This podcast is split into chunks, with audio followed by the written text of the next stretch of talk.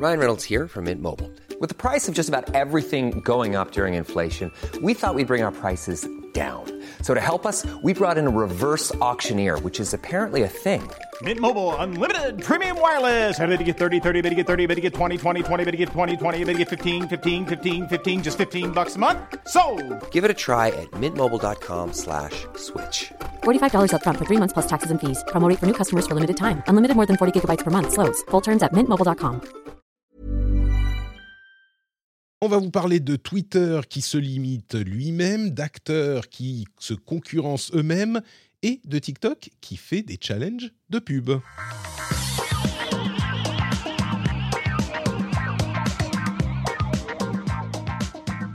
Bonjour à tous et bienvenue sur le Rendez-vous Tech, c'est l'épisode numéro 520, nous sommes en juillet 2023. Je suis Patrick Béja et c'est le dernier épisode avant que je ne disparaisse pendant quelques semaines, mais pas d'inquiétude, aucune, aucune sorte d'inquiétude, pour le Rendez-vous Tech en tout cas, puisqu'il y aura des épisodes qui vont venir combler mon absence, peut-être avec euh, plus de talent que je ne le fais moi-même. On aura des épisodes animés par des animateurs invités que vous connaissez et que vous aimez. On aura des épisodes spéciaux. On a un épisode où on fait le portrait de Cédric, euh, pas, lui qui est là, pas de Lucas, mais Cédric Ingrand. Et Cédric Ingrand, il a eu une vie assez incroyable, euh, assez intéressante. Vous connaissez Carbone 14 Eh bien, si vous connaissez un petit peu Carbone 14, il aura des trucs à vous dire sur Car- Carbone 14 et d'autres choses. Figurez-vous qu'il a travaillé à Carbone 14, radio pirate du début des années 80. Conversation super intéressante, ça, ça sera dans deux semaines, je crois. Je vais aussi euh, faire un épisode spécial où je vais vous parler des moments que moi j'ai trouvé les plus importants dans l'histoire de la tech et les moments les plus importants pour moi. Bref, il y aura plein de trucs pendant les vacances, mais pour le moment, on est là pour parler de l'actualité de cette semaine. Et pour le faire, pour ce faire, on va avoir Cédric Deluca qui m'accompagne, épisode tranquillou, juste à deux, tous les deux, et la chatroom, Ouais. bien sûr. Bonjour la chatroom. Comment ça va? Et bah écoute, ça va, je suis en, je suis en forme, moi. Je, j'ai. Peut-être t'as euh, l'air un peu, un peu mollasson là, Cédric. Faut mettre Mais non, pas du tout. Non, non, non, non, vraiment, tout va bien. J'ai expérimenté ce week-end le rate limit de, de Twitter. Ah, ah. Voilà, comme à peu près tout le monde, et ce sera notre premier sujet tout à l'heure. Mais ouais, c'est cool. Je suis révolté par plein de choses, y compris par Twitter et Elon Musk. Donc euh, voilà, c'est génial. C'est bien. On va pouvoir en parler. Avant ça, Mais quand même, bien. un grand merci aux patriotes qui ont rejoint le groupe formidable des patriotes de l'émission, notamment Alberti, Pierre Cassuto, Kevin Charara, Francis Coop et Tecton ou Tecton. Merci à vous tous d'être, euh, d'avoir été sur patreon.com slash rdvtech pour soutenir l'émission. Un petit euh, ajout de patriotes juste avant les vacances, ça fait du bien, c'est fort sympathique. On a aussi les producteurs de cet épisode, SSI78 et Peter Rigal. Merci à vous tous, c'est grâce à vous que cette émission existe. Et du coup, eh ben écoutez, maintenant que les bonjours sont dits, on peut faire ceci.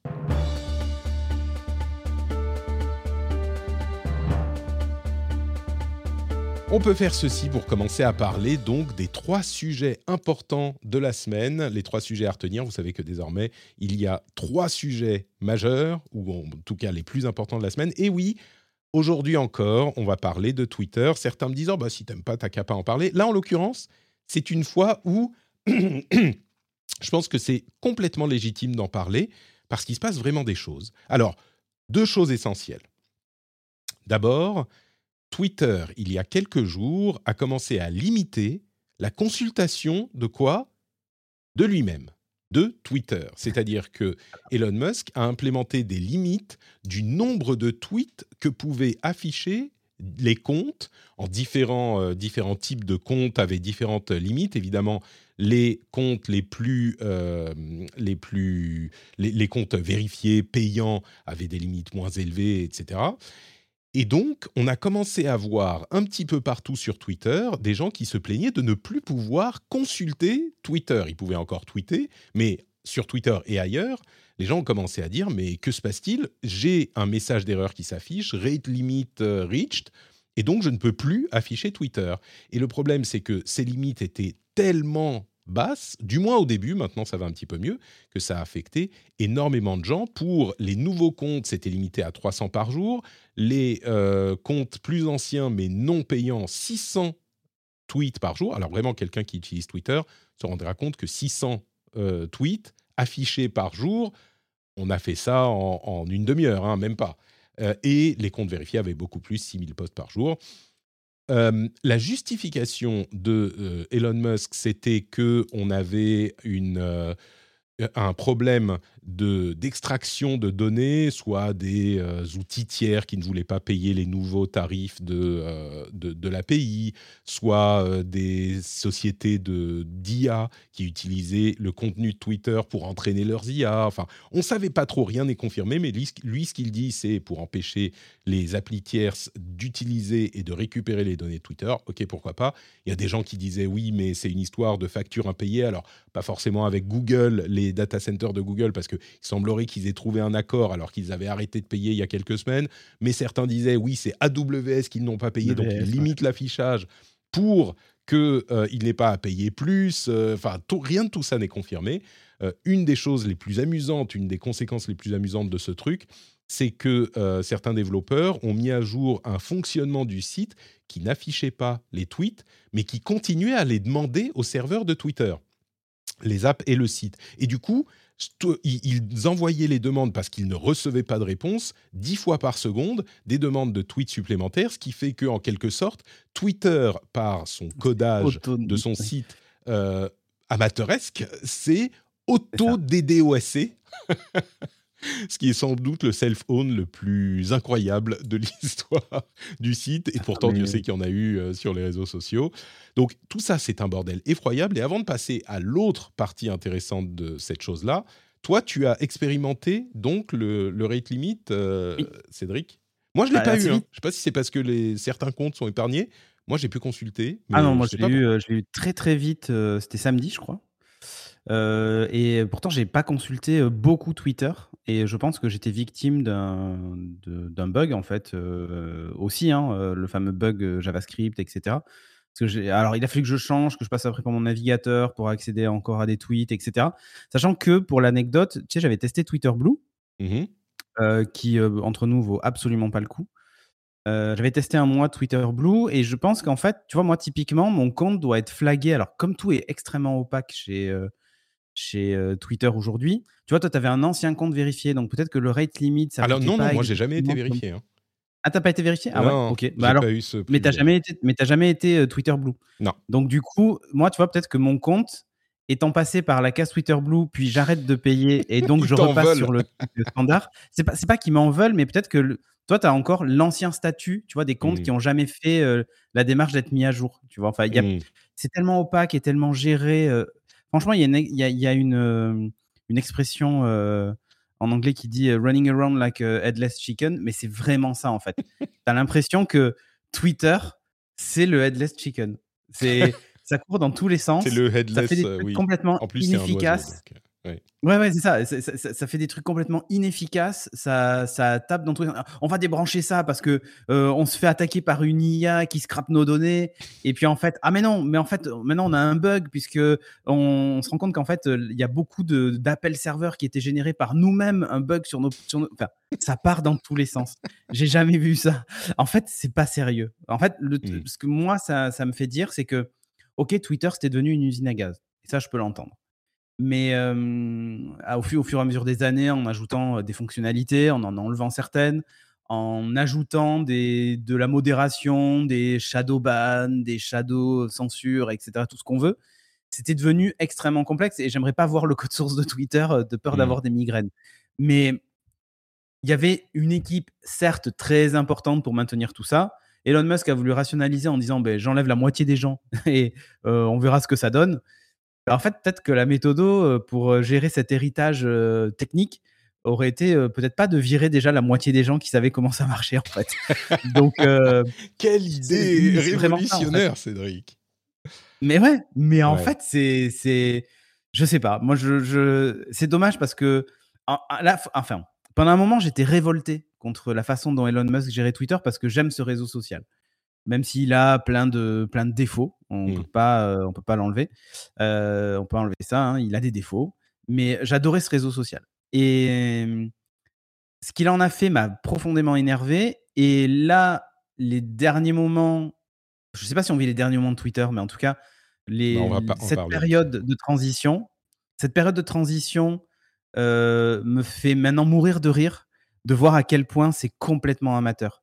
Mmh. Et en plus, le rates limit en mode bah, pour les blues, il y en a plus, etc. Mais je vous jure qu'en fait, si jamais un blue rencontre le même bug que moi j'ai rencontré, le rate limit il est atteint.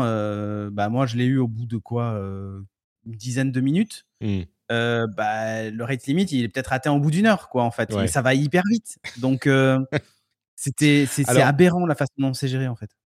alors, il y a plusieurs choses. Depuis, d'abord, Musk a dit c'est une mesure temporaire. Alors, combien de temps temporaire, on ne sait pas, mais c'est une mesure temporaire pour limiter. peut-être. C'est tellement opaque, c'est incroyable. Ça navigue à vue. Enfin, mais comment on peut faire ces déclarations-là comme ça, en fait? Et je, je, suis à peu près. Alors là, je vais, c'est de la spéculation pure et dure. Mais la façon dont c'est fait, T'as l'impression qu'en fait, il concerte personne. C'est genre, je vais balancer un tweet en disant, bah, ça va être comme ça. J'ai décidé ça, je l'envoie à l'équipe technique, ils le mettent en place et machin. Mais c'est même pas, moi, la parfois. Je me pose, c'est est-ce qu'il demande à l'équipe technique, est-ce que vous pensez que mettre en place ça, c'est une bonne idée mais non, mais tu comprends pas, c'est un maverick. Il n'a pas besoin de demander eh les règles aux gens qui font les règles, tu vois. Lui, il décide et après. Et dans l'ensemble, souvent, c'est comme ça que ça se passe. Et bon, euh, peut-être que c'est le. Je, vais faire, je me fais, tu vois, un tout petit peu, une seconde, on va avoir euh, quelqu'un qui arrive et qui, sait, euh. et qui sait. C'est l'avocat du diable. Ok, l'avocat du diable. qui va y avoir un CEO La, la, oui, bien sûr. Linda, je me souviens plus de son nom. elle fait quoi en fait? Ben, alors, L'avocat du diable, quand même, je veux le mentionner, euh, il est possible que le, revers de la médaille euh, du bordel et de la, ou plutôt l'envers de la médaille du bordel et du chaos, c'est que il faut euh, dégraisser pour avoir une, des changements plus rapides, tu vois, et qu'on puisse prendre des décisions sans avoir euh, à chaque euh, décision de changer une virgule, trois mois de délai parce qu'il faut consulter un tel et un tel et un tel et un tel. Oui, là, les décisions de Musk, elles sont arbitraires et chaotiques, mais au moins, les choses évoluent. Quand il veut quelque chose, et eh ben, ça se fait en quelques jours, quelques semaines, et, ça, et, ça, et ça avance. Donc, bon, c'est clairement un peu l'avocat du diable, mais je peux imaginer cette, euh, cette situation. À côté de ça, il disait donc c'est temporaire, on ne sait pas combien de temps, on, verra. Euh, il y a un changement sur TweetDeck, changement très important avec une nouvelle version et TweetDeck devient payant. Euh, on va de plus en plus vers un produit Twitter qui est freemium, quoi, euh, disponible gratuitement, mais également et surtout euh, intéressant pour les gens qui, payent. Moi, j'ai toujours pas vraiment envie d'utiliser en payant, et pourtant, Dieu sait que je suis un gros utilisateur. Euh, donc, TweetDeck a beaucoup évolué. D'ailleurs, la fonction Teams de, de TweetDeck n'est plus activée depuis l'arrivée de la nouvelle version. Bon, dans tous les cas, on est, il y a d'autres choses aussi. On n'a plus le, par exemple, le droit de naviguer, de regarder les profils d'utilisateurs, les tweets, les threads, sans être logué dans Twitter. Donc tout ça encore, ça contribue à limiter, à réduire la quantité de, euh, de, consultations en fait de Twitter, donc peut-être pour réduire les tarifs qu'ils doivent payer aux serveurs. Si c'est pour ça vraiment, enfin c'est une c'est une, une, mécanique étrange parce que tu, cherches à limiter. le nombre d'utilisateurs aussi, tu vois. Enfin, il y a aussi bah, ça. Non, mais c'est ça le truc, c'est que tu cherches à limiter la portée de ton réseau. Et ça, c'est enfin, vraiment étrange. en fait, la stratégie, tu peux l'avoir de l'autre côté. L'objectif, c'est peut-être pas de limiter la portée de ton réseau, mais de te dire si les tweets ont une valeur, les gens sont prêts à s'inscrire pour ça. Et il augmente sa base de données et donc la valeur de la publicité sur sa plateforme, en fait. Alors, la valeur de la publicité, je suis pas d'accord. La publicité, elle a de la valeur vraiment. plus d'inscrits. Oui, bien sûr. Mais si tu as plus d'inscrits, potentiellement, tu as plus de chances de vendre de la publicité, tu vois. Un réseau mmh, social qui revendique 300 000 utilisateurs ou un qui en revendique un million, il n'a pas le même poids dans les négociations sur la pub. Évidemment, mais les utilisateurs non logués, donc euh, qui n'avaient pas de compte Twitter, étaient comptés comme des utilisateurs quand même, qui voyaient de la pub quand même. Et ça, mmh c'est un changement qui est, qui est très important. S'ils commencent à dire, bah non, plus personne euh, ne voit de pub, à moins d'être logué, ça limite beaucoup le nombre de, de, dieux qui vont voir les pubs. Euh, oui, mais à côté de ça. En fait, l'idée, c'est de dire, lui, en gros, je ne fais pas fuir les gens. Le fait que j'ai racheté Twitter, ma base de, personnes inscrites a augmenté. Donc les gens qui disent que Twitter est mort avec euh, l'arrivée d'Elon Musk, voyez, vous vous trompez. en fait, je pense que basiquement, part, on ne sait pas si, le nombre de personnes inscrites ont augmenté, et d'autre part, euh, le fait de définir le nombre. Est-ce qu'il vaut mieux avoir 300 millions d'inscrits à Twitter ou 500 millions de personnes qui regardent Twitter. Tu vois, inscrites ou non. Ah, mais bien sûr. Bien sûr. À ce, genre d'échelle, le truc qui fait tourner le truc, c'est mais tu peux avoir la pub. tu, tu, peux peut-être faire en sorte que tout à coup les gens, tout, enfin, et une grande partie des gens qui sont inscrits vont payer pour ton service. Et peut-être que c'est possible, mais ça a vraiment pas l'air d'être la direction que prend Twitter là. Tu vois, c'est pas qu'il a créé un service payant tellement attrayant que tout le monde se met à payer. Moi, j'ai pas cette impression. Peut-être que je me trompe, mais euh, on parlait de Linda Yacarino. Euh, il semblerait qu'elle euh, fasse du travail au niveau justement des annonceurs pour les faire revenir. Je pense que son travail a été compliqué ce week-end. et également qu'elle essaye de mettre en place un service de vidéos courtes et elle est en train d'aller euh, essayer de, convaincre des, célébrités de venir euh, utiliser ce service. Donc, est-ce que ça serait une forme de TikTok ou un truc comme ça sur Twitter? Peut-être, on verra. Twitter, euh, qui couvre des sujets très sérieux, qui utilise ce genre de format, c'est un peu casse-gueule, mais on verra ce que ça donne. Le plus important, la deuxième partie de cette discussion, et c'est pour ça qu'il était important de passer un petit peu de temps sur les conséquences pour le service Twitter de ce qui se passe. Vraiment, depuis des mois, mais encore plus ce euh, dernier week-end, c'est que eh ben, ça peut ouvrir la porte à des concurrents. Et évidemment, tout le monde a commencé à penser à Mastodon, qui euh, a également revendiqué un ajout d'utilisateurs ce week-end. Alors, ils ont moins d'utilisateurs mensuels qu'il euh, y a à, la grande époque de la migration. Ils étaient à 2,5 millions. Aujourd'hui, ils sont à 1,4 millions. C'est pas rien enfin, c'est quand même un, un de mouche par rapport aux euh, centaines de millions d'utilisateurs de Twitter encore. Blue Sky a continué à essayer de croître, mais ils sont encore tout petits et franchement assez vides. J'aimerais bien une invitation. Ce, ah, tu, ah bah écoute, euh, j'essaierai de t'en envoyer une la prochaine que j'ai. je, je t'en enverrai une. Euh, mais surtout, et c'est là qu'on veut en venir, parce que le gros, gros euh, truc qui est en train de se passer.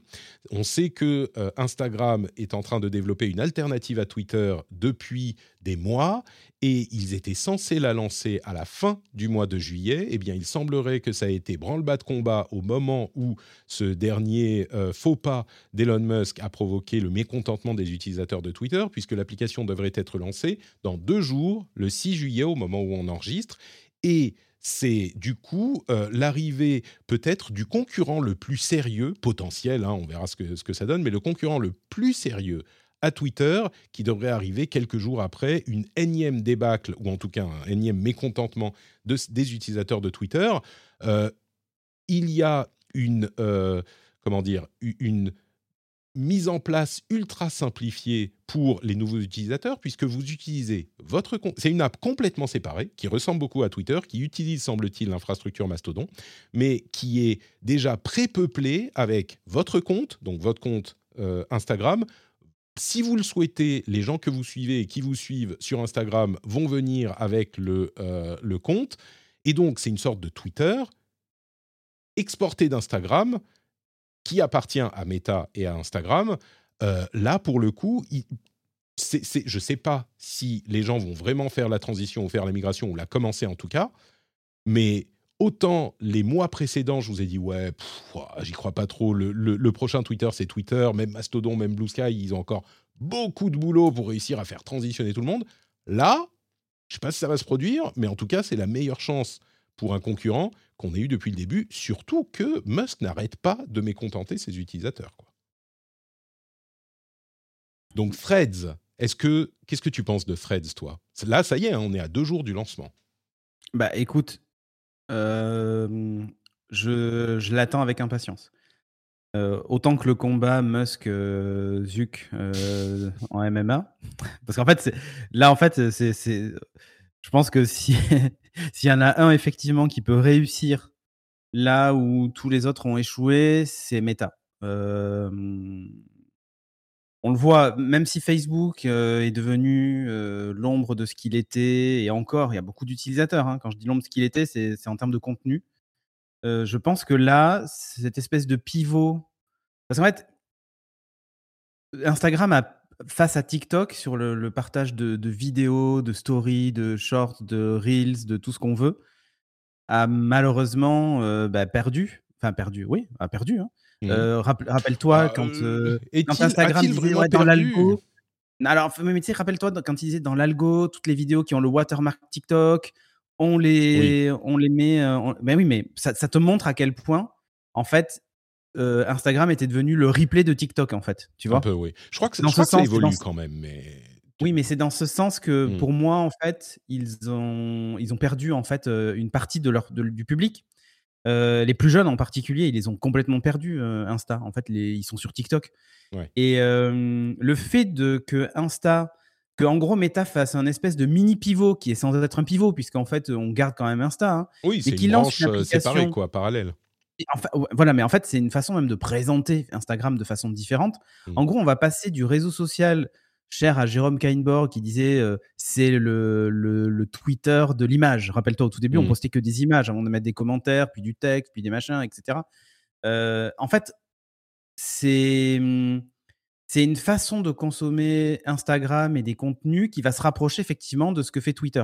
Moi, le seul truc c'est complètement séparé d'Instagram. Hein. Ils utilisent l'infrastructure derrière, mais ouais. Mais bien sûr, oui, mais ce que je veux dire, c'est que tu regardes le fait que tu aies déjà des gens que tu suis sur Insta, qui vont s'importer automatiquement, etc.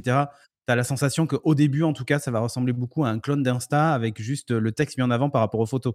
En gros, les commentaires sur les photos vont être mis en avant avant la photo, mais on, va on inverse un peu le truc, tu vois. mais, mais, pour les, moi, les deux réseaux seront séparés en ce sens que si tu postes une photo, pour que ça soit clair pour les gens qui nous écoutent, de, si j'ai bien compris, hein, quand tu postes une photo sur Instagram, ça n'a aucun impact, aucun impact sur ce qui se passe sur ton compte, sur Threads. Ça utilise le même compte, euh, mais ça n'est pas le même contenu du tout. Les réseaux sont entièrement oui, mais séparés. Tu vas arriver le partager en même temps sur. Comme oui, ils font avec Facebook. Quand tu postes une photo, ils vont juste rajouter Thread. Et mm. autant te dire qu'en fait, en gros, Meta est en train de dupliquer. Peut-être, je ne sais pas s'ils vont faire ça. plateforme. Bah, moi, franchement, je suis à peu près à parier là que ça va être ça va être comme ça et peut-être même dans l'autre sens aussi c'est-à-dire que tu postes sur Thread s'il y a une photo ils te proposent de la mettre dans Insta aussi tu vois. C'est possible mais mais le problème c'est que pour le coup ça tuerait l'utilité parce que ça serait juste une duplication d'Instagram en fait c'est là c'est là où ils peuvent échouer. Mmh. tu vois ce que je veux dire? c'est là où ils peuvent échouer c'est-à-dire que si c'est juste une duplication pour moi c'est pas la solution.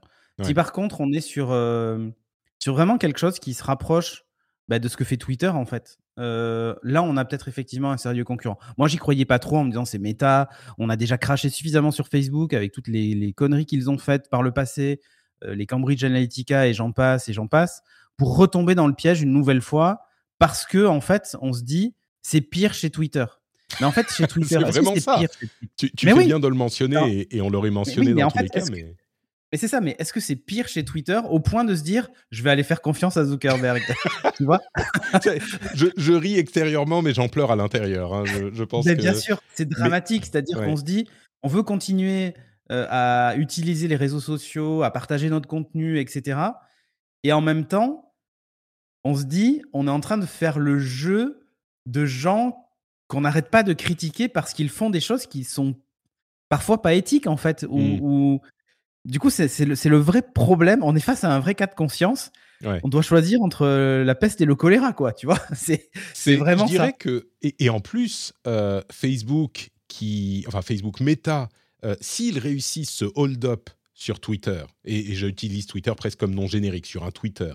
S'ils réussissent ce hold-up sur Twitter, profitant des erreurs d'Elon Musk pour se, se, glisser dans le truc juste au bon moment, ça veut dire que, et s'ils réussissent ce coup-là, ne serait-ce que en capturant 50% euh, de la part de marché du, marché Twitter, entre guillemets, ils auront Facebook, Instagram, WhatsApp, n'oublions pas WhatsApp, hein, qui est hyper important aussi, et Twitter. Et le, leur Twitter, c'est, ça serait une quantité de pouvoir sur le, la communication dans les réseaux sociaux qui serait monumentale. Euh, hein pour faire un tout petit peu, pour ramener euh, le gentil, pour le ramener un tout petit peu, euh, entre Twitter et Facebook, alors même si après avoir fait le fier par rapport aux, régulations et aux lois, Elon Musk semble derrière les rideaux dire si si on va le faire comme il faut, on va suivre les lois, machin. bah on a quand même beaucoup plus de volonté d'essai, je pense, sincère de la part de Meta, respecter les lois, essayer de faire ce qu'il faut pour la modération. Alors, On, ils y arrivent toujours, pas toujours. Tellement fait taper dessus. Oui, bien sûr. Mais je veux dire, au moins, ils essaient. Ils ont des équipes qui modèrent, ils ont des, des règles d'utilisation cohérentes. Et la manière dont ils vendent, entre guillemets, Threads, ce qui est d'ailleurs euh, threads.net, si vous voulez avoir les détails, euh, eh ben, c'est que c'est une sorte de Twitter, mais géré sainement, géré de manière cohérente. Bon, après, on a d'autres détails euh, sur l'aspect Fediverse. Il semblerait, Fediverse, hein, le, le, réseau qui inclut plein de réseaux différents, dont Mastodon, PixelFed, euh, etc., eh bien, l'application le, serait une instance du Fediverse, mais pas connectée au reste du Fediverse, au moins pour le moment. Et peut-être que c'est euh, comme ils étaient censés lancer fin juillet, en, pour lancer trois semaines plus tôt, ils ont euh, été aussi vite que possible. Ça a été le, le feu dans leur bureau et ils ont limité les fonctionnalités avec certaines qu'ils implémenteront plus tard. Mais bon, moi, je me dis peut-être, enfin, en tout cas, moi, évidemment, je vais, je vais l'essayer, hein, et pas juste pour le boulot, parce que je veux un ah, mais moi non, non, mais moi, je vais l'essayer sérieusement, par contre. Mmh. Je, je, dis pas que j'en ferai mon réseau social principal, mais, mais euh, je vais, je vais l'essayer sérieusement. Et j'ai un petit espoir là-dedans, tu vois, en me disant peut-être que ça va faire bouger les choses chez Twitter.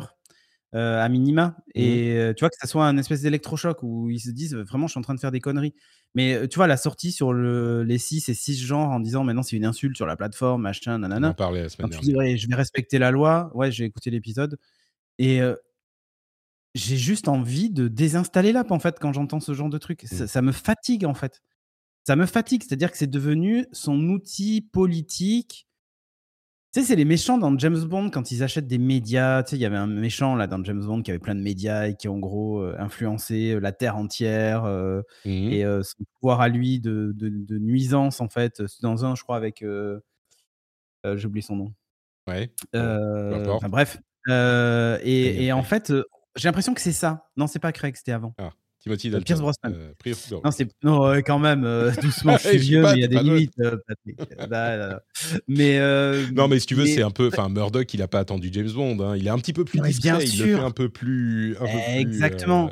Sauf que, sauf que là, ça se voit fort en fait. Et quand tu vois que toute l'extrême droite américaine se jette sur sur Twitter, sur les certifs Blue, sur le machin, etc. En fait, il y a des moments où je me dis, est-ce que Elon Musk n'est pas un génie du mal du génie du mal? C'est-à-dire que il fait, il sait que ces gens-là ont besoin de, s'exprimer et en gros, il, il, le fait pour eux sans vraiment le penser. Tu vois ce que je veux dire? C'est-à-dire que au fond de lui, euh, le, la alt-right américaine, ils sont fous réellement. Mais il se dit, il y a du pognon à se faire en tant que businessman. Je vais vraiment jouer le jeu, tu vois, jusqu'au bout. Alors, je sais pas à quel euh, point. Alors, je ne sais pas si directement avec Twitter, certainement pas, mais peut-être que non, mais, en faisant, en vois, je sais pas, je sais pas les, les partis, les bons partis euh, dans ces autres boîtes, il aura peut-être moins de, de problèmes. Bien sûr, et en fait, je ne sais pas à quel point il est, il est, enfin, il est politisé au point de euh, de se dire je, je, pense vraiment ce que je dis, tu vois. Euh, ou est-ce que je le fais par intérêt Tu vois, bon voilà. On continuera cette euh, discussion dans, dans, pas longtemps. Alors la semaine prochaine, il y aura un épisode normal animé par d'autres. On verra le résultat que ça aura donné pour euh, Threads avec son lancement le 6. Un autre sujet que je voulais évoquer, c'est cette histoire. on a eu après les vagues de, d'IA générative, euh, de plus en plus de sujets euh, qui avaient euh, à voir avec la manière dont l'IA peut remplacer le travail de certains. Là, on a un sujet qui est quand même assez intéressant dans ce domaine. C'est des acteurs voix spécifiquement qui se retrouvent en concurrence avec des versions de leur voix générées par IA en concurrence, c'est-à-dire que des sociétés qui veulent faire lire des trucs doivent choisir entre un acteur voix spécifique qui, qui fait ce qui est un acteur et une IA qui a utilisé la voix de cet acteur pour être généré, pour générer une IA synthétique, enfin une voix synthétique. Et la raison pour laquelle ça peut arriver, et les acteurs se retrouvent à auditionné et en face dans le booth t'as euh, le, robot qui parle avec sa voix parce qu'il a ce qui s'est passé en fait c'est que il y a une vingtaine d'années euh, on a commencé à faire signer des contrats pour les acteurs voix pour utiliser leur voix et pour utiliser leur voix en perpétuité pour toutes les utilisations possibles, notamment avec un service de IBM. C'est l'exemple que donne euh, l'article. Euh, en 2005. Donc, c'était pour un système de navigation par satellite. Donc, on a enregistré la voix et on a dit, OK, vous donnez les droits à votre voix pour tout, pour toute la vie, pour jusqu'à la fin des temps. OK, c'est pour utiliser pour un système de satellite. On ne pouvait pas imaginer que ça allait être utilisé pour recréer des voix synthétiques. Eh bien, en l'occurrence, oui. Et euh, aujourd'hui, elles, ont elles ont été utilisées, ces voix, pour bah, créer des clones IA qui, comme on en parlait, bah, rien que la semaine dernière, on avait donné un exemple de ce que ça pouvait, ce que ça pouvait donner quand c'était bien travaillé. Euh, et ben ça, ça a donné euh, un résultat qui est tellement convaincant que ça peut être choisi plutôt que l'acteur original c'est une euh, nouvelle euh, implémentation de euh, tous ces problèmes que pose l'IA dont on parle, enfin que pourront poser l'IA dont on parle depuis des mois. Ben là, on le constate encore une fois. C'est pas dans un an, c'est pas dans dix ans, c'est pas dans cinq ans, c'est maintenant et ça se, ça se produit déjà quoi. Imagine, es acteur de voix et tu dis je fais un essai pour tel tel rôle ou tel lire tel livre ou faire telle voix on dit, oh non, en fait, on va choisir plutôt euh, la voix synthétique, là. Et mais mais c'est moi C'est moi Et eh bien justement, il y a un épisode de Black Mirror de la dernière saison. Euh, je crois que c'est le premier. Mmh euh, en fait, toute, les, toute, la saison est basée un peu sur un service de streaming type Netflix. Et ils produisent une série dont la protagoniste, en fait, sans tout spoiler, mais en gros, elle passe une journée, une journée normale et le soir, il lance une série qui en fait est une série basée sur sa vie. Elle revoit sa propre journée en fait. Mmh. Tu vois? Et sauf qu'en fait ils ont un peu réécrit le truc. Du coup elle passe vraiment pour une méchante, etc. Enfin voilà. Avec Salma Hayek d'ailleurs euh, l'épisode. Et en fait c'est pas Salma Hayek qui joue. C'est une IA et des images générées de Salma Hayek mmh. avec sa voix, son style de jeu, etc. Et à un moment la, la, la fille, l'actrice, pour, euh, pour comment s'appelle pour euh, euh, essayer de casser le contrat parce qu'en fait elle sait qu'il y a elle, elle, devine qu'il y a un contrat avec Salma Hayek qui joue son propre rôle etc et elle décide de faire un truc que Salma Hayek n'aurait jamais accepté de faire mmh. Je veux dire? Comme en fait il rejoue au fur et à mesure sa journée etc donc elle fait un truc horrible que je en plus vu l'heure de manger je pense qu'il vaut mieux pas en parler. Et ça serait un spoil en plus. Donc elle fait ce truc là et Salma Hayek du coup la vraie Salma Hayek Mmh. va dans le cabinet d'avocat et dit mais attendez euh, j'ai jamais j'ai vendu mon image mais pas pour que euh, il se passe ça machin etc quoi et ils disent mais en fait si euh, dans les petites lignes il y a écrit que comme c'est pas vraiment vous enfin voilà il y a tout un truc autour de là-dessus enfin sur ce sujet là l'épisode en fait est, assez sympa à regarder et, et, justement, en fait, ça pose ce, problème-là du deepfake, de, de parce qu'en fait, là, on parle de la voix, mais demain, c'est l'image, en fait, tu vois? Euh, ils sont juste un peu plus bah en avant euh, dans Black Mirror. Mais, Justement, ouais, pardon. Mais en fait, il y a la question des droits. Combien est-ce qu'elle prend pour le tournage d'une série, de l'utilisation de son image, etc. Mmh. Et en gros, les actes, la, vraie problématique, c'est que bah, derrière, il va plus jamais y avoir de renouvellement. C'est-à-dire que, à partir du moment où on a la base de données des acteurs et des voix et ben en fait, on aura ad vitam aeternam jusqu'à la fin de notre existence Tom Cruise dans Mission Impossible, tu vois? Tu vois ce que je veux dire? C'est-à-dire que temps... de acteurs vont percer ouais, avec ça? En fait, on sait que Tom Cruise, il fait vendre vachement euh, dans Mission Impossible. C'est, mais ah oui, je pense que les gens pourront se lasser un petit peu aussi. On verra ce que ça donne. Mais alors, d'une part, deux choses. D'une part, euh, moi, je suis assez preneur de revoir ma journée, euh, mais tu vois, améliorer. Genre, je passe ma journée, puis je suis un petit peu fatigué, il y avait des trucs pourris qui se sont passés. Je revois une version d'une heure de ma journée le soir, au lieu de regarder une série, tu vois, avec d'autres gens, je revois, mais une version, genre, super améliorée de ma journée. Genre, tout se passe bien, tout le monde m'aime, euh, tout ça. Dans le rôle de Patrick. C'est ça. Avec du coup, comme acteur dans le rôle de Patrick. Avec quel acteur? Tom Cruise? Non. Non, non, mais moi, vraiment, juste moi, tu vois, en mode. Le, euh, en commentaire, dites-nous quel acteur euh, pourrait jouer Patrick dans le remake de sa vie. non, mais moi je veux, moi je veux pas, moi je veux moi. Tu vois, genre c'est, on t'a filmé, on t'a vu, mais mais tout s'est super bien passé. Euh, tu, te, tout le monde t'adore, tes enfants t'aiment, tu as du temps pour jouer à Street Fighter, tu vois, genre la vie idéale quoi. Ouais, donc ça c'est d'une part. Et puis d'autre part, ce que je, qu'il faut signaler plus, encore plus important que ces histoires d'IA qui prennent le, le, rôle de certaines personnes, c'est que tout ça, en fait, c'est des raisons d'aller défricher et même établir le cadre légal dans lequel tout ça peut fonctionner. On a euh, des choses qui, se, euh, qui changent un petit peu chaque euh, jour presque. On a une action en justice aux États-Unis qui va déterminer la manière dont les, les, IA peuvent utiliser les données privées, par exemple. Enfin, c'est en train d'être défriché tout ça. Moi, je suis pas convaincu. Disons que je veux pas dire que le, le on n'arrivera jamais à une situation où quelqu'un va vendre sa voix ad vitam pour créer des IA. Mais par contre, ça ne sera pas en fufu dans un contrat de 2005 pour euh, des systèmes de satellites de navigation. Ça sera un truc qui coûtera beaucoup plus cher parce que tu vends ta voix à jamais, ça peut te remplacer complètement. Donc peut-être que tu vas avoir des royalties sur euh, l'utilisation pour accepter de vendre ça, tu vois.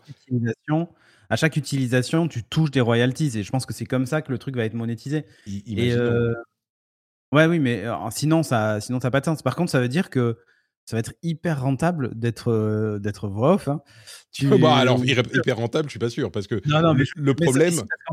tu vas pouvoir le faire dans plein de langues, mmh. dans sur plein de projets en même temps, là où avant, tu pouvais faire qu'un projet, dans la journée, quoi, tu vois? Ouais. Moi, ce que j'espère, c'est que ça va amener ce genre de possibilités à des projets qui n'en avaient pas la possibilité, tu vois. Au-delà de tous les problèmes, c'est que des trucs où on pouvait pas avoir de la voix, bah, vidéo, avoir de la voix, par exemple. Euh, les jeux vidéo. François Cluzet, Alexandre Astier, Toby Maguire, il y a aucun, il a ah rien qui me plaît là-dedans. Hein. C'est vrai, Toby euh, Maguire, ça te plaît pas? oh. Il avait les mêmes lunettes que toi dans le Spider-Man, tu sais, au début quand il se fait piquer par l'araignée. Euh. ouais, je suis pas. Ok, ok. bon. Euh, dernier gros sujet de la journée, c'est le pub challenge de TikTok. Est-ce que euh, tu sais de quoi il s'agit? Oh bah, c'est une façon de faire de l'influence rémunérée. Euh, Mais de manière assez intelligente, je trouve. Oui, c'est assez intelligent. En fait, la façon dont c'est fait. En fait, intelligent, je sais pas. Encadré, oui. Et c'est ça qui est intéressant. Ce qui se passe, c'est un nouveau moyen de monétisation sur TikTok. C'est moi qui l'appelle Pub Challenge. Hein. C'est pas comme ça que ça s'appelle. C'est TikTok Creative Challenge. Et la manière dont ça fonctionne, c'est que c'est euh, des marques qui vont avoir la possibilité de proposer à des créateurs de leur faire des vidéos sponsorisées, rémunérées, avec euh, peut-être un pitch ou un sujet, etc. Donc une marque dit moi, je voudrais avoir une euh, publicité sur ce thème ou qui parle de ce produit de cette manière.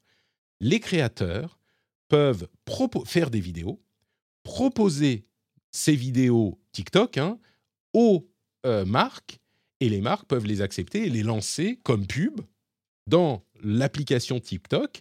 Et du coup, le revenu est partagé entre TikTok et les créateurs, et l'annonceur a son, euh, sa pub qu'il a choisi, qu'il a été, qu'il a, enfin, qu'il a, qui a été faite spécialement pour, euh, pour, pour lui et qui est a priori euh, de qualité, qui est adapté à TikTok, qui est faite par des créateurs, etc. Je trouve ça assez malin de plusieurs manières. D'une part, c'est un nouveau moyen de monétiser pour les créateurs au sein de l'app avec l'écosystème. Ça fonctionne sur le principe qui est établi depuis très longtemps pour euh, ce type d'application, que ce soit YouTube ou Twitch ou euh, TikTok, bah, le fait de faire des partenariats externes, ça existe depuis longtemps. Là, ça le ramène en interne, ça permet à TikTok d'en bénéficier, alors que ça se passait en externe généralement. Et ça simplifie euh, l'écosystème et la plateforme pour monétiser pour ses créateurs. Alors, il faut avoir plus de 50 000 utilisateurs, c'est seulement aux États-Unis aujourd'hui, il faut qu'ils aient plus de 18 ans, etc. Il y a des conditions. Mais c'est quand même hyper malin comme système, je trouve. Oui, c'est malin. mais en fait, ça fait, c'est l'ubérisation de, des agences de com, en fait. C'est-à-dire mmh. que plutôt que de passer par une agence de com qui ferait ta, campagne publicitaire, etc., avec des équipes de tournage et compagnie, bah, en gros, tu dis aux gens, bah, vous êtes sur la plateforme, vous connaissez les codes, aussi bien que les agences finalement, puisque bah, vous avez une grosse communauté, parce que comme tu dis, c'est pas ouvert à tout le monde. Bah, du coup, produisez du contenu publicitaire et vous serez rémunéré pour. C'est vraiment ça. Et je, crois que c'est oui, Matt Eleven qui justement dans le chat disait hashtag ubérisation. Je pense que c'est ça. C'est l'ubérisation du métier de publicitaire sur TikTok en tout cas. Et est-ce que c'est bien, est-ce que c'est pas bien? Je sais pas. En tout cas, pour les créateurs, c'est une autre façon de gagner de l'argent. je t'avoue que moi, je, mais après, je suis un vieux de. Je suis un vieux, moi, tu sais. le principe de l'éthique me fait dire que quand tu fais. Alors, tu vois, je suis pas dans le même domaine, mais, je t'avoue que moi, à chaque fois que j'étais invité à des. C'est pour ça que j'étais invité plus nulle part, en fait. Parce que je jouais pas le jeu de, de la promotion pour rester le plus neutre possible. Et quand j'avais envie de dire qu'un truc était pas bien, je le disais. Mais là, me dire, je vais carrément participer au challenge, enfin au challenge. Bah, t'es pas obligé, hein. De création. Non, non, non, mais tu peux, dire, si t'es un influenceur beauté, tu peux faire un, tu peux faire une pub pour Samsung, c'est pas challengeant pour ton éthique. Non, non, non. Voilà, mais oui, mais là, l'exemple que tu donnes est ok. Mais je pense qu'il y aura d'autres exemples, et on en connaît, euh, de gens qui vont être, par exemple, dans la tech et euh, qui vont euh, faire de la publicité pour de la tech, en fait. Alors, et c'est là que, du coup, après, je me dis à quel moment, quand ensuite, ça sera plus de la publicité, la vie sera neutre, étant donné qu'ils auront été choisis comme publicité officielle, je sais pas moi, pour Bouygues Telecom ou Samsung. Ouais, mais ça, ils n'ont pas attendu, ils ont pas attendu ce système. Ils n'ont pas attendu ça, mais ce, que je, mais ce que je veux dire, c'est que ça rajoute, je trouve, encore plus de problématiques autour de justement de la gestion de l'influence, etc. on l'a mmh. vu, tous les scandales qu'il y a eu ces derniers temps. on va pas revenir sur l'affaire de Booba et compagnie, mais. Alors Booba, je, je, connais pas bien l'affaire, j'avoue, mais je je sais pas si tu as ah, vu le truc des, visites de Shein. Euh, je sais plus, je crois qu'on dit Shine en français. de la visite de l'usine de, de Shein par des influenceuses. c'était sur, je crois que c'était sur TikTok justement qui a été une catastrophe. Ils ont visité une, une, usine en Chine où tout va bien, tout est magnifique, tout est mais pourtant. mais voilà. Une usine. mais, mais, mais, mais bon, à mon avis, pour ce qui est de l'ubérisation, oui, évidemment que ça va avoir une influence. Je pense que les gros créateurs, ils vont quand même, tu vois, si TikTok prend, j'en sais rien, 20%, euh, bah ça, quand tu as, une certaine taille, bah, tu vas travailler directement avec les marques et, et tu vas garder les... Ou alors travailler avec une agence qui va te prendre 10 plutôt que les 20 de TikTok. Donc, pour les gros, je pense que ça va pas changer grand-chose. Mais, mais l'idée... idiot. Mais ça, mais ça, non, l'idée, l'idée est pas bête, mais ça fait quand même se poser euh, deux, trois questions en fait sur, euh, sur, sur tout ça en fait. Bon, je, moi, je pense que ça.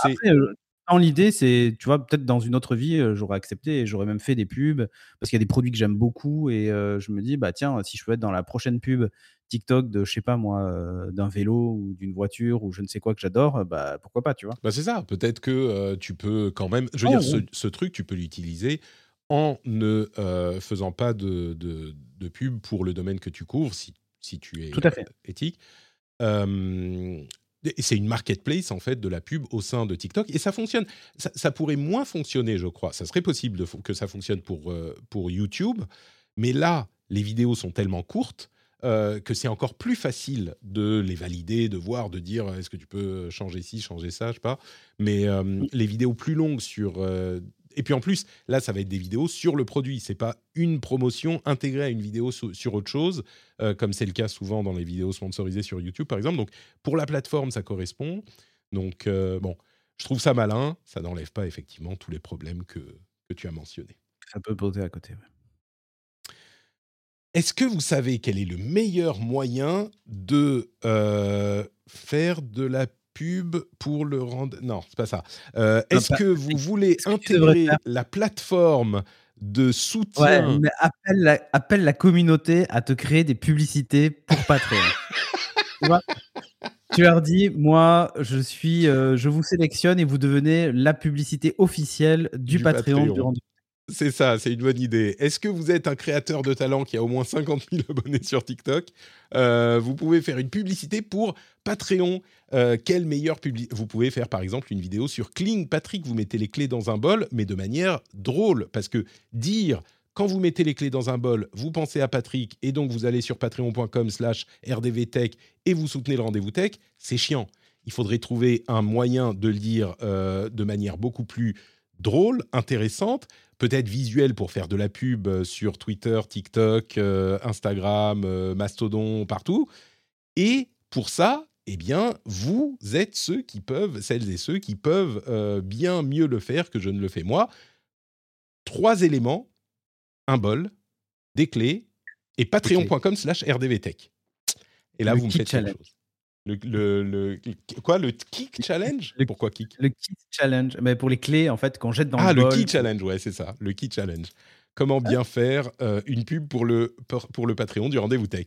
Merci à vous tous et vous tous qui soutenez le rendez-vous tech et on continue avec le reste de l'actu. Avec le reste de l'actu, où on va parler par exemple de, euh, bah, on parlait de, vidéos de YouTube, euh, Spotify pourrait être en train de mettre un pied vraiment dans la vidéo avec des euh, clips qui seraient intégrés à l'app Spotify.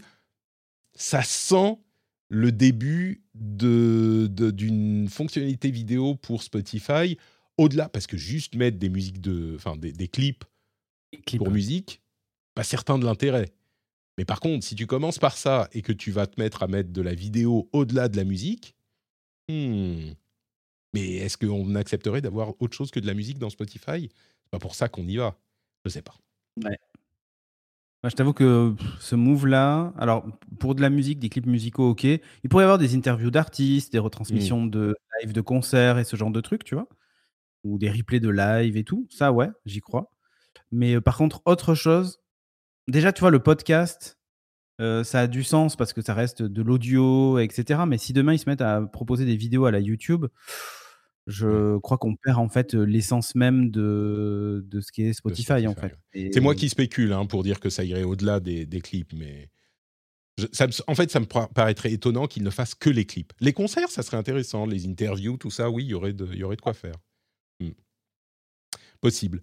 Euh, à San Francisco, la police, euh, et, enfin, on parle de San Francisco, mais il y a d'autres villes. La police est en train d'utiliser de plus en plus les, euh, avec des euh, ah, décisions de juge, merde, des mandats, voilà, euh, la possibilité d'avoir des images de vidéos de voitures sans chauffeur qui conduisent dans la ville avec les caméras. Et les caméras, évidemment, elles sont utilisées à la base pour orienter la voiture, pour conduire la voiture, mais euh, les voitures en question conservent et les sociétés conservent les images, certainement pour des questions légales et de sécurité, eh ben la police est en train de demander les images de ces véhicules dans le cadre de crimes euh, qui peuvent être commis ici ou là. C'est un petit peu, alors il n'y en a pas partout encore des voitures, mais le jour où il y aura des voitures partout, il y a des grands débats sur l'utilisation de la reconnaissance faciale, de la surveillance euh, vidéo, etc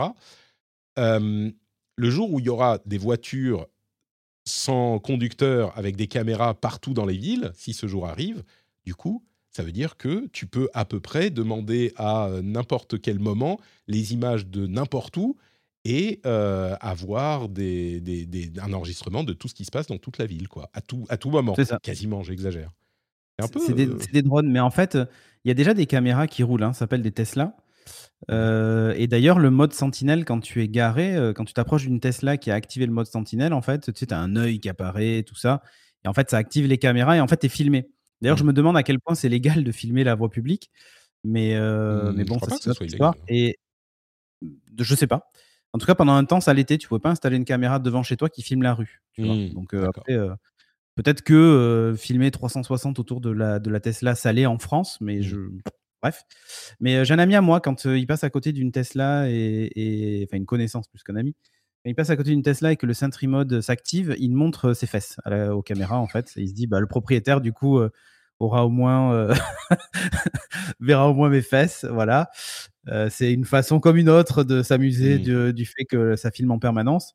Mais tu vois, demain typiquement, Tesla pourrait proposer un peu comme ce que fait Ring d'Amazon aux États-Unis. Hein, tu sais, la police peut avoir accès aux images des sonnettes connectées Ring ou des caméras qui filment la rue. oui, qui filment pas juste, juste devant ta porte, mais tout à fait. Mais imagine, oui, parce qu'en fait, la caméra est orientée, elle filme la rue, quoi. Mmh. Mais imagine demain si ils ont accès aux caméras des Tesla qui circulent, sachant qu'il y en a un paquet ah bah, maintenant de Tesla. Non, mais des Tesla, je suis sûr qu'ils peuvent demander aussi à Tesla. Enfin, s'ils demandent à Waymo et à Cruise et à toutes ces sociétés. Et, et surtout que l'accès est à distance. Voilà, l'accès est à distance. sur, les, propriétaires, les, propriétaires Tesla peuvent afficher les caméras en temps réel sur leur smartphone. Donc imagine la police pourrait faire ça quoi. Genre il y a un crime signalé dans un endroit, on regarde ah il y a une Tesla, hop, on a accès à la mmh. caméra, on voit. Tant qu'il y a, c'est encadré par les juges, ça me dérange moins, même si l'omniprésence, mmh. forcément, ça peut mener à des, excès et des dérives. Euh, mais tu vois, là, c'est pour des crimes qui ont été avérés dans des régions spécifiques et euh, avec, comment on dit, pas assorti, qui, qui nécessite euh, le regard d'un juge qui va délivrer le mandat. Ça, du coup, ça me, ça me rassure parce que bon, bah, les pouvoirs sont respectés. Il y en a un qui check l'autre et voilà. Euh, ça m'inquiéterait beaucoup plus si c'était juste, comme on a pu le voir parfois sur, chez Ring notamment, bah, les, mmh. les, les, services de police qui ont un site sur lequel ils cliquent et disent alors je voudrais l'image d'ici et de là sans aucun contrôle, sans rien. Donc bon, on continue. Et tu vois, regarde, je viens de poster un article juste pour l'anecdote donc euh, qui date du 7 avril, hein, où en gros euh, des employés de chez Tesla partageaient secrètement des vidéos filmées à l'insu des constructeurs. Des conducteurs. Euh, des conducteurs, pardon. et il y a vraiment en fait ce truc de moi ça, moi, ça me dérange un peu en ah fait bah d'avoir ces caméras qui, Tu vois, en fait, quand c'est ta propre voiture en plus et que tu es filmé, enfin bon, je, et c'est pour ça que je, moi, je me pose vraiment des questions sur la légalité euh, mmh. de ce, système-là de, de caméras euh, sur les Tesla, en fait, euh, mmh. qui filment la rue. bon, voilà. L'euro numérique, tiens, il y avait un article intéressant dans, dans Numérama qui posait des questions sur l'euro numérique. Je vais vous le faire en version courte. L'euro numérique, c'est pas une crypto-monnaie comme euh, les bitcoins, etc. C'est une euh, sorte, bon, ça utilise les technologies euh, de, de, la blockchain et des crypto-monnaies, mais pour dupliquer le fonctionnement du cash avec des outils numériques. C'est-à-dire que vous auriez un portefeuille virtuel dans votre application, dans votre téléphone, une application de portefeuille virtuel, et vous avez 100 euros numériques dans cette application. Et ben, quand vous transférez les 100 euros vers euh, un, une autre, un autre portefeuille, il quitte virtuellement vraiment votre portefeuille pour aller dans le portefeuille d'une autre personne. C'est pas comme le jeu d'écriture dans les comptes en banque où quand on retire de l'argent, bah ça, ça, connecte au compte, de la compte du compte en banque et ça dit alors maintenant retirez de ce compte telle somme et donc on va vous donner des sous, on fait l'échange comme ça. C'est pas le même fonctionnement, c'est vraiment une version numérique d'un vrai, de vraies pièces ou de vrais billets qu'on peut s'échanger. Il y a beaucoup de questions qui se posent là-dessus. Comme euh, je le disais, je vais, je vais, la faire courte. En fait, la raison pour laquelle l'Europe euh, travaille vraiment sur ce projet, c'est pas tellement qu'ils sont sûrs de vouloir l'utiliser, c'est que euh, à terme, il sera peut-être nécessaire de l'utiliser et il vaut mieux être prêt. Pourquoi est-ce que ça pourrait être nécessaire? Imaginons par exemple que bah, la Chine qui travaille sur un yuan numérique, ou je ne me souviens plus du nom, mais d'autres pays qui travaillent sur ces, ces, projets-là, bah, si l'utilisation de ces monnaies-là se répandent et peut-être se répandent dans le monde et peut-être même, peut même en Europe, pourquoi pas Parce que c'est plus pratique, parce que ça fonctionne bien, parce que ça permet de faire des choses qu'on ne peut pas faire avec le cash ou avec les écritures bancaires. Eh ben, il faut que l'Europe ait une solution, pas de repli, mais une solution alternative pour ne pas perdre la souveraineté sur la monnaie qui est évidemment euh, hyper importante. Donc l'article est intéressant, je le mettrai dans la newsletter, mais voilà la raison pour laquelle il faut travailler là-dessus. La CMA en Angleterre, l'autorité de régulation des marchés et de la concurrence, serait en train de réfléchir à euh, proposer de bloquer l'acquisition de Figma par Adobe. On en avait parlé au moment où ça avait été annoncé, j'avais déjà fait la remarque à l'époque. Autant je ne suis pas convaincu par les arguments euh, qui concernent l'acquisition d'Activision Blizzard par euh, Microsoft, parce que pour moi, l'idée de monopole n'est pas aussi euh, importante, enfin n'est pas aussi justifiée. Autant Adobe qui rachète Figma pour 20 milliards de dollars, c'est vraiment le plus gros acteur du marché du design euh, assisté par ordinateur, qui rachète un concurrent et un concurrent potentiel. C'est vraiment euh, textbook rachat de concurrent là. Et si on veut empêcher la, ce genre d'opération, hein. T'es d'accord hein? C'est pas vraiment. Non, non? je suis pas vraiment d'accord. Parce qu'en fait, Figma, c'est un logiciel de la suite Adobe. C'est-à-dire qu'il est en concurrence avec Adobe XD, mais pas avec Photoshop, pas avec InDesign, pas avec, euh, pas avec ce qui fait la suite Adobe. En fait, c'est un peu comme si Microsoft rachetait que Google Docs. chez Google. Bah oui, mais ils ont quand même un monopole sur le marché de. Enfin, pas un monopole, mais une énorme euh, place sur le marché de la bureautique. Microsoft. Donc, s'ils rachètent un concurrent, ce c'est pas parce que c'est un concurrent juste d'une petite partie de leur activité que ça corner pas quand même le, le marché là. Je sais pas. Je tu vois, sur, sur, bon, j'utilise Figma moi au quotidien euh, mmh et j'utilise aussi la suite Adobe et sauf XD justement parce que c'est nul et du coup je préfère utiliser Figma. Ah bah voilà. mais tu vois, mais c'est une porte de sortie de l'écosystème Adobe qui sont en train de te fermer. Oui, quoi. Oui. oui, oui, mais en fait, c'est et puis, pardon, juste pour finir sur Figma. Figma aujourd'hui, c'est peut-être que la concurrence d'une petite partie de la suite Adobe, mais justement, il pourrait être grossir, devenir un vrai concurrent en sortant d'autres produits euh, qui viendraient concurrencer des Photoshop et des InDesign et des machins. Et, là, du coup, euh, c'est terminé. Quoi. Après, il reste Canva et un ou deux autres, mais ils sont minuscules à côté. Oui. Mmh. Oui, il y a, Canva, il y a Sketch, il y, y, en a d'autres en fait. Mais Canva, même pas, c'est même pas un concurrent de Figma. C'est tout petit. Euh, on, est vraiment, oui, mais même pas, ça fait pas la même chose. C'est-à-dire que mmh. Figma, on est vraiment sur du design d'interface. On n'est pas sur. Euh, tu vas pas faire du montage photo en fait avec euh, Figma, tu vois ce que je veux dire? Mmh. Tu vas pas créer une affiche avec Figma. Enfin, tu peux, mais c'est même pas l'objet premier de l'outil. Tu vois ce que je veux dire? Non, mais je dis pas que c'est un concurrent de Photoshop. Je dis que c'est un concurrent d'une partie de l'activité d'Adobe et que du coup, il ferme cette porte. Minime, hein, mais ouais. Mmh. Bon. Oui, oui, oui, bien sûr. Mais je te dis, moi, il y a, des concurrents à Figma. Hein, donc, euh, je...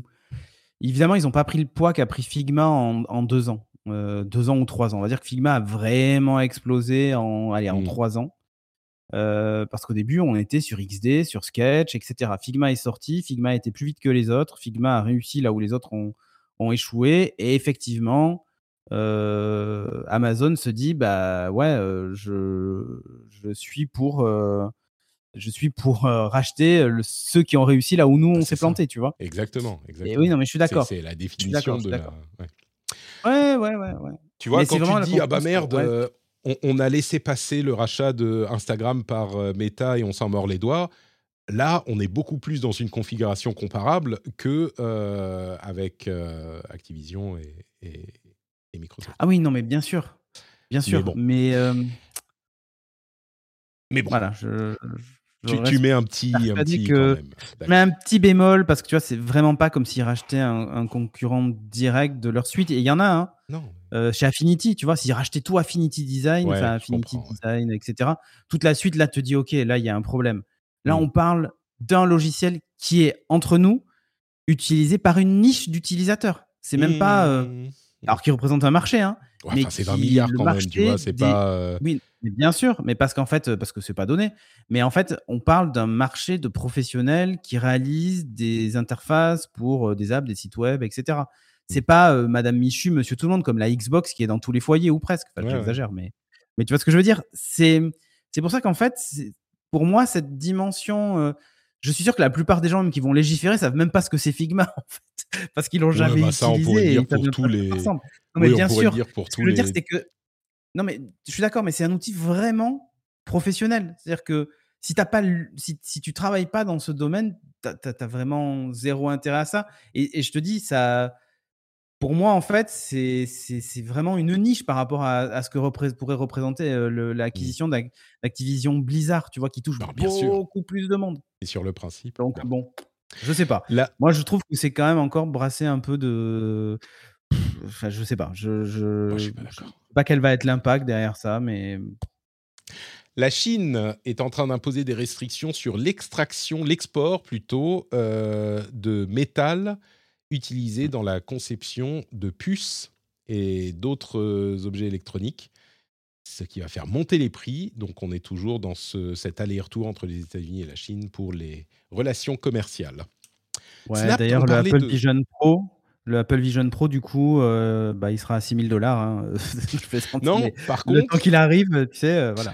Par contre, il semblerait qu'Apple ait des difficultés de, fabrication, donc euh, il semblerait qu'il ne puisse pas en, produire un million, mais beaucoup moins. Donc, bon, bah, il y Oh là là, c'est dommage pour l'expérience. J'aurais bien testé, tu vois. Snapchat a réussi à attirer 4 millions d'abonnés payants à Snapchat Plus ce qui est quand même assez incroyable. Snapchat qu'on donnait pour mort, je, vais arrêter de le dire parce que tous les deux mois, je dis ah bah Snapchat, on pensait qu'ils étaient morts il y a deux ans et en fait ils se portent assez bien et maintenant regardez, ils ont ça, ils ont ça, ils ont ça. Et là, ils ont 4 millions. On parlait de services payants et que la transformation de Twitter en service payant, à mon avis, ils n'ont pas 4 millions d'abonnés Blue euh, chez, Twitter, tu vois. Alors que Snapchat, ils y arrivent. Donc, euh, bravo Snapchat. Euh, est-ce qu'on est mentionne les questions liées euh, là là, tu vas aller sur un terrain glissant, Patrick. Non, oh, enfin non, c'est juste qu'il y a des, des affaires liées à la tech qui se posent suite à, à l'affaire la, Naël qui occupe notre pays depuis euh, quelques jours. Euh, il y a la question de la cagnotte, par exemple, euh, qui a été établie pour venir en aide à la famille du policier. Qui, qui rapporte, qui a été établie par un membre de l'extrême droite. Donc ça a forcément des connotations politiques, et je pense que tout le monde en a entendu parler, hein, mais elle rapporte beaucoup plus qu'une cagnotte qui a été établie pour venir en aide à la famille de Naël. Ce qui est. Enfin bon, bref. L'aspect tech là-dedans, c'est que la question se pose de savoir si euh, la cagnotte peut être annulée. GoFundMe dit bah non, désolé, euh, ça concerne pas le policier lui-même, ça concerne la famille, il n'y a pas de, de, de problème a pas, oui, euh, par rapport nos règles d'utilisation. donc, donc là, la question de est-ce que, c'est-à-dire que moralement, on se dit non, là, ça va pas trop, mais, mais légalement, c'est difficile de trouver, il semblerait que ça soit difficile de trouver une raison de, euh, de, de, faire euh, annuler cette cagnotte. On verra comment ça, ça se goupille. L'autre gros sujet tech lié à cette affaire, c'est la question euh, des réseaux sociaux. D'une part, de la diffusion de messages, de, de, messages incitant à la violence, qui, j'imagine, seront suivis et condamnés par le processus légal qu'on a déjà. Euh, y a, et, hum, c'est ce que dit, semble être en train de dire euh, le gouvernement. Il y, a, un autre sujet qui a été évoqué, c'est euh, l'idée d'arrêter les réseaux sociaux, parce que beaucoup de gens disent que c'est par les réseaux sociaux que s'organisent les émeutes, etc. etc. évidemment, quand on dit faire bloquer les réseaux sociaux, la chose à laquelle on pense, c'est immédiatement les pays dans lesquels on fait bloquer les réseaux sociaux ah. quand euh, il y a des problèmes dans le pays. La géométrie variable. Ouais. Laissez-moi vous dire que c'est pas exactement les pays auxquels on aimerait se comparer, quoi, dans, dans lesquels euh, ce genre de choses se produit. Il semblerait que dans, enfin, personne dans les, euh, au niveau sérieux de l'État n'a même évoqué l'idée. Ils ont été assez clairs pour dire non, mais enfin, c'est pas ça. Non, mais ce qu'ils, par contre, euh, ce sur quoi ils insistent, c'est que, euh, avec euh, raison, je pense, les réseaux sociaux ne sont pas anonymes. Et donc, s'il y a des gens qui se rendent coupables de crimes de diverses natures sur les réseaux sociaux, on, eh ben, on, peut les, on peut les retrouver avec les adresses IP, les données des réseaux qui sont conservés, etc. je vous préviens, si vous avez joué à GTA V, vous êtes déjà fiché. Hein. Voilà, c'est oui, c'est la photo jeu vidéo, on le sait. La photo jeu vidéo, on l'a bien entendu. Euh, donc voilà, sur les deux sujets qui me paraissaient intéressants à, mentionner, pour pas qu'on... Je pense que tout le monde en a entendu parler, hein, mais je voulais les mentionner quand même pour le cas où. Euh, très rapidement, du côté de Reddit, eh ben, on commence à préparer, semble-t-il, l'après-controverse, avec euh, certaines apps qui vont s'adapter aux nouveaux tarifs des API, d'autres qui vont fermer boutique parce qu'ils ne peuvent pas ou ne veulent pas s'adapter aux nouveaux tarifs des API. par contre, là où euh, il y a un petit peu un tour de vis du côté de l'autorité euh, de Reddit, c'est qu'ils essayent de euh, remplacer les modes qui continuent leur mouvement de blocage des subreddits, ce qu'on peut comprendre. moi, la chose qui m'a le plus, comment dire, qui m'a le plus parlé, c'est la décision de certains modérateurs de dire, bah écoutez, si c'est comme ça, nous, on va arrêter de modérer, notamment les, euh, les modérateurs du EMA. Ils disent, on va arrêter de modérer parce que Reddit a de quoi payer les modérateurs. Et s'ils payent des modérateurs internes chez eux, bah, ils pourront leur faire faire ce qu'ils veulent. Mais nous, on travaille bénévolement. Et si on n'accepte pas les conditions, bah, on va arrêter. Et ça pourrait sembler être, bah oui, ok, donc ils vont arrêter, donc euh, tout va bien. Mais contrairement à beaucoup d'autres réseaux sociaux ou services de ce type, euh, comme on le disait il y a deux semaines, Reddit est le fonctionnement de Reddit s'appuie énormément sur le travail de ces modérateurs bénévoles. Et donc, le fait qu'ils disent, bah, OK, du coup, nous, on se barre. Alors, c'est pas tous, hein, c'est un groupe, notamment celui du, subreddit euh, IAMA, donc le groupe des AMA les plus célèbres, qui a interviewé plein, plein de gens, etc. Euh, et ben, ils disent, OK, bah, nous, on se barre, euh, démerdez-vous. Et je, ça, c'est vraiment la décision la plus euh, efficace, je pense, qu'on puisse prendre, parce qu'à mon avis, si tous les, ah bah modérateurs disent on se barre, Reddit, financièrement, ça ne bah, fonctionne pas. Donc, bah, disons qu'ils vont se forchaniser et donc du coup. Euh... Ça, je sais pas. Hein, non, non, mais non, mais j'exagère. Mais ce que je veux dire, c'est que sans, sans, modération, bah, en fait, euh, je vois pas comment la plateforme peut. Ah bah non, bien sûr. Non, non, sans modération, c'est pas possible. Là où ça pourrait, euh, il pourrait y avoir une sorte de, de voie de sortie, c'est euh, si Reddit se met à payer des modérateurs pour qu'ils modèrent. Tu vois, euh, c'est ça l'alternative. Sans modérateur, Reddit, Reddit n'existe pas. Ou alors, il faudrait qu'ils travaillent avec leur communauté pour que ça soit acceptable pour tout le monde. Mais euh, bon. Dernière chose, j'avais un dernier, c'était une update euh, sur un truc spécifique. On parlait la semaine dernière de la loi canadienne qui euh, va obliger les services en ligne à payer pour l'utilisation de liens vers des euh, titres de presse. Meta avait déjà dit qu'il retirerait les liens euh, des sites de presse en question si la loi passait, enfin quand la loi était passée. Ben, Google, qui est l'autre cible principale de cette loi, a également dit qu'ils allaient supprimer les liens de leurs euh, produits news, search, discover, etc. Et, que donc, bah voilà, c'est la menace dont on parlait la semaine dernière qui est mise à exécution. Euh, je voilà, à quoi d'autre est-ce qu'on a pouvait s'attendre traiter ce sujet mille fois en fait. Mais complètement, c'est ce qu'on disait la semaine dernière. C'est incroyable. Et à chaque fois, ça se passe de la même manière. Ben, euh, alors, je ne sais pas si les résultats sont toujours les mêmes. Euh, en France, on avait vu qu'il y avait eu cette, création d'un fonds de financement dans lequel Google participait et du coup, en échange, on avait droit de remettre les liens mmh. sur sur Google, bah, tu vois, en France, ça s'est passé, comme ça. En Australie, je ne sais plus comment ça s'était passé. Je crois qu'il y avait, un petit peu de ça aussi, tu vois. Google avait fini par lâcher un petit peu d'argent, et c'est ce qu'on disait la semaine dernière. Euh, bah, c'est peut-être ça aussi, au fond, le vrai but de euh, cette loi, c'est de forcer Google et, Meta à venir négocier, à dire bon, bah voilà, on vous file un petit peu, et puis euh, tout s'arrange. Mais en Espagne, par exemple, ils avaient passé des, si je ne me trompe pas, je ne crois pas qu'ils avaient lâché des sous. Je ne me souviens plus. Mais généralement, bon, bah, c'est un moyen de Non, je crois que l'Espagne avait tenu, ouais. Mais Moriarty, il dit euh, Elon ne veut pas racheter Reddit. oh, Parle pas de ah. En plus, je, ne suis pas sûr que ça lui coûterait. Je sais pas combien vaut Reddit aujourd'hui, eh ben. mais. Euh... Sans modérateur, pas grand chose. Du coup, euh, je pense qu'ils le permettre. Ils sont pas tous partis, hein. Ils ont pas tous partis. Il y en a quelques-uns qui ont dit. Donc voilà pour notre actualité de cette semaine dans le rendez-vous tech. Merci beaucoup Cédric d'avoir été avec moi. C'était un moment délicieux passé en ta compagnie. On arrive donc à la conclusion. Est-ce que tu peux nous dire où on peut te retrouver sur Internet quand tu ne commandes pas oh, Le plus simple, c'est sur le réseau d'Elon Musk. En fait, le plus simple, c'est le réseau d'Elon Musk. Hein. Euh, Cédric de Lucas avec le chiffre 2. Donc, euh, et Lucas, L-U-C-A. Et peut-être bientôt sur euh, Blue Sky, on ne sait jamais. Sur Blue Sky ou sur Threads. Quel est ton, le nom de ton compte? Est-ce que tu as changé le nom de ton compte Instagram pour ah, je soit sais reporté sur Threads? Écoute, je vais aller regarder de spa, mais, euh, mais sinon, non, le plus simple, c'est Cédric de Lucas sur Twitter et je partagerai un lien thread pour me faire ban de Twitter définitivement. Euh, voilà. Euh, si, c'est Ced underscore de Lucas, tu vois, voilà. Ah bah très Mais je le changerai, on verra. Bon, bref. D'accord. Super. Voilà. On nous dit dans la chatroom que Reddit a été, Reddit a été réévalué la semaine dernière à moins 50% de valeur.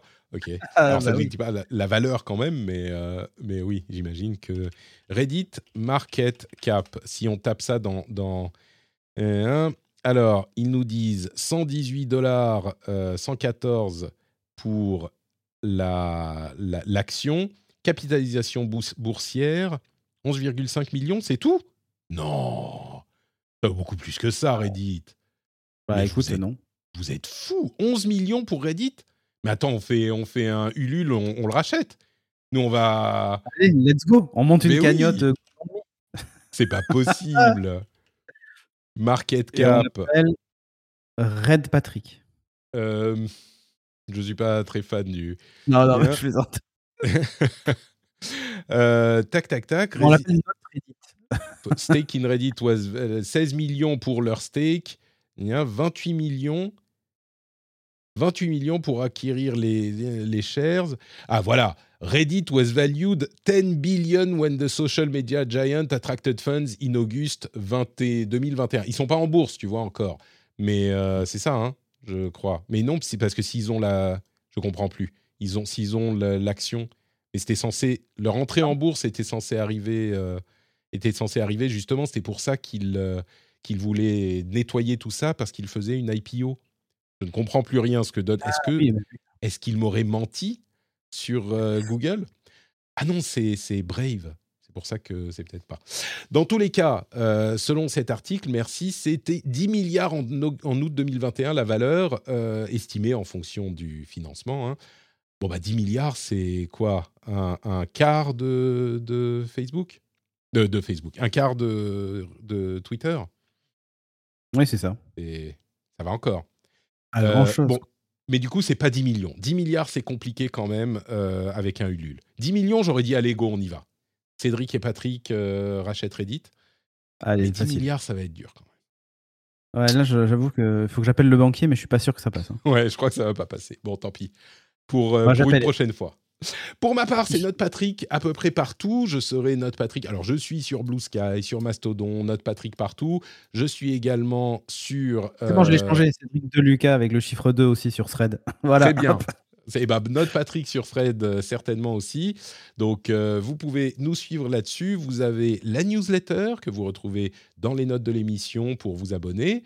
Euh, vous avez la newsletter qui sera en break pendant, pendant l'été aussi. Donc, il y en a une cette semaine, mais après, ça sera en break pendant quelques semaines. et puis, bien sûr, le Discord où on se retrouve, où voilà, oubliez les Twitter, les Threads, les Reddit. Le Discord de notre Patrick, c'est là que c'est super cool. Et euh, vous avez également le Twitch et le YouTube pour les vidéos et les vidéos en replay. évidemment, patreon.com slash rdvtech avec les clés, avec le bol. Ça fait cling. On se dit, oh putain, j'ai encore, oh là là. Vous ouvrez la porte, vous ouvrez la porte, mettez les clés. Tout va bien dans votre vie. Vous êtes content, vous êtes à la maison, vous allez pouvoir vous retrouver, euh, vous vous reposer, vous retrouvez votre conjoint, votre conjointe, les enfants, le chien, tout ça. Et là, le son fatidique des clés cling dans le bol. Et tout s'effondre autour de vous. Pourquoi? Parce que vous n'êtes pas patriote. C'est pour ça. Si vous étiez patriote, eh bien, le soleil éclairerait encore plus vos journées. Et surtout à ce moment, vous diriez Ce bruit me rappelle que je soutiens un créateur que j'apprécie. Mais là, non. Là, le bruit vous amène un nuage noir sur la tête. La solution est simple patreon.com slash rdvtech. Merci à tous et toutes. On vous retrouve dans quelques semaines. Je vous fais des bisous. Bonnes vacances. À très bientôt. Ciao, ciao.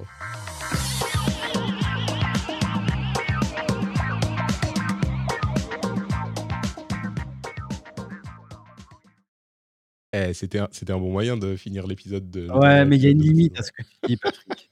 Il y a une limite à ce que tu dis, Patrick. Je vais trop loin. Euh, mais non, c'est pas ça. C'est quand t'as des enfants, que tu passes la porte, que tu mets les clés, t'as pas le temps de penser ensuite derrière. C'est vrai, c'est vrai, t'as raison, merde. Euh, ah c'est foutu, quoi, tu vois. c'est pour ça qu'il faut le faire euh, quand on entend. Il faut les faire manger. Non, c'est vrai. Mais c'est pour ça qu'il faut le faire, juste sortir le téléphone quand tu l'entends, tu vois. Faut pas attendre plus longtemps, faut le faire tout de suite. Ou, ou de pas le faire. Tu dis, attends, j'ai relancé l'enregistrement. Tu suggérais quelque chose d'intéressant. Euh, plutôt que quand on arrive et les enfants, c'est le bordel, tout ça, on géolocalise tout le monde, tous les auditeurs et les auditrices, et deux minutes avant qu'ils rentrent chez eux, qu'ils arrivent chez eux, ça envoie une notification, pour. Euh, qui dit cliquez sur ce lien pour vous abonner sur Patreon. C'est ça, d'accord.